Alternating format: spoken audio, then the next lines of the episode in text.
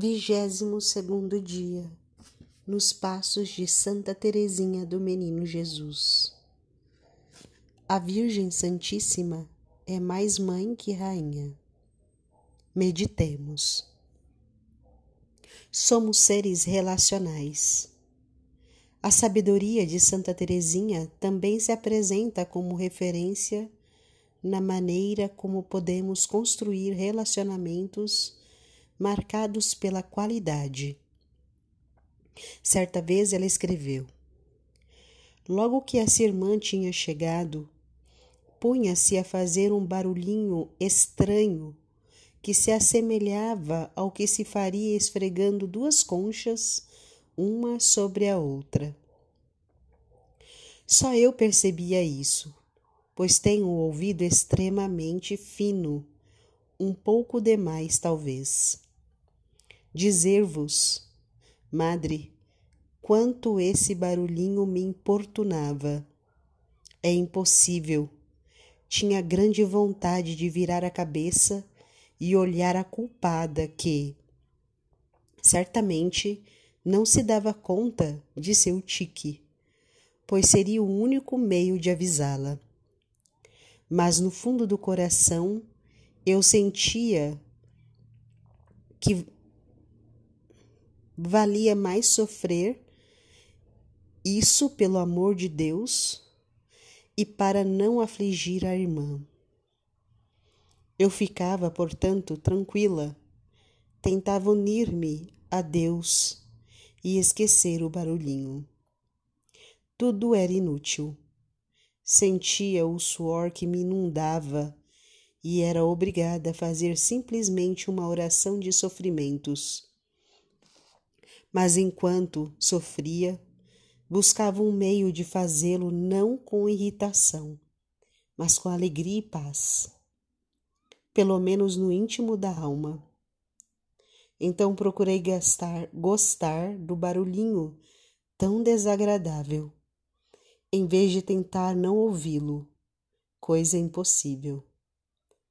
Punha a minha atenção em escutá-lo, bem como se fosse um arrebatador concerto.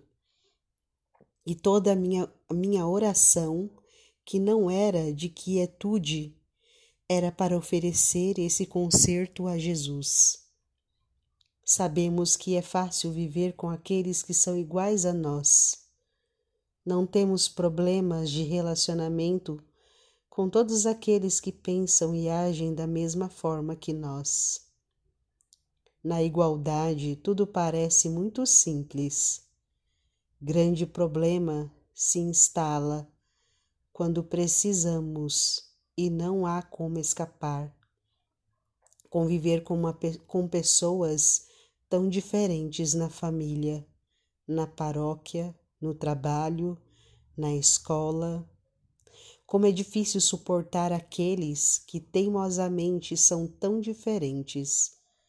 Por que eles existem?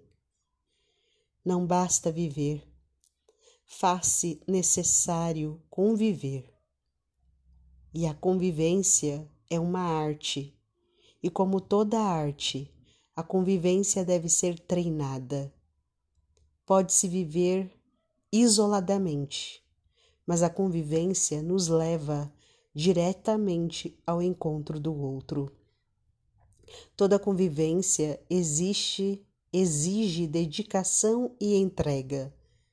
E para mais além disso, exige ver o outro não como um problema ou reduzi-lo a um problema, o outro deve ser pensado como alvo das nossas orações e de nossas bênçãos. Santa Teresinha nos ajuda a enxergar Deus além do visível. Se pudéssemos olhar bem no fundo dos olhos dela, veríamos lá, como se estivesse tatuada, a imagem de cada pessoa que cruzou o seu breve caminho. Em cada imagem seria possível enxergar a face de Deus nos falando. Ela amava cada uma dessas pessoas da maneira como elas eram e se apresentavam. Não exigia dos outros que fosse uma cópia daquilo que ela era. Às vezes, nosso egoísmo nos leva a amar somente aquelas pessoas que são iguais a nós. Não suportamos o diferente exatamente porque a diferença sempre há de exigir de nós uma dose maior de amor.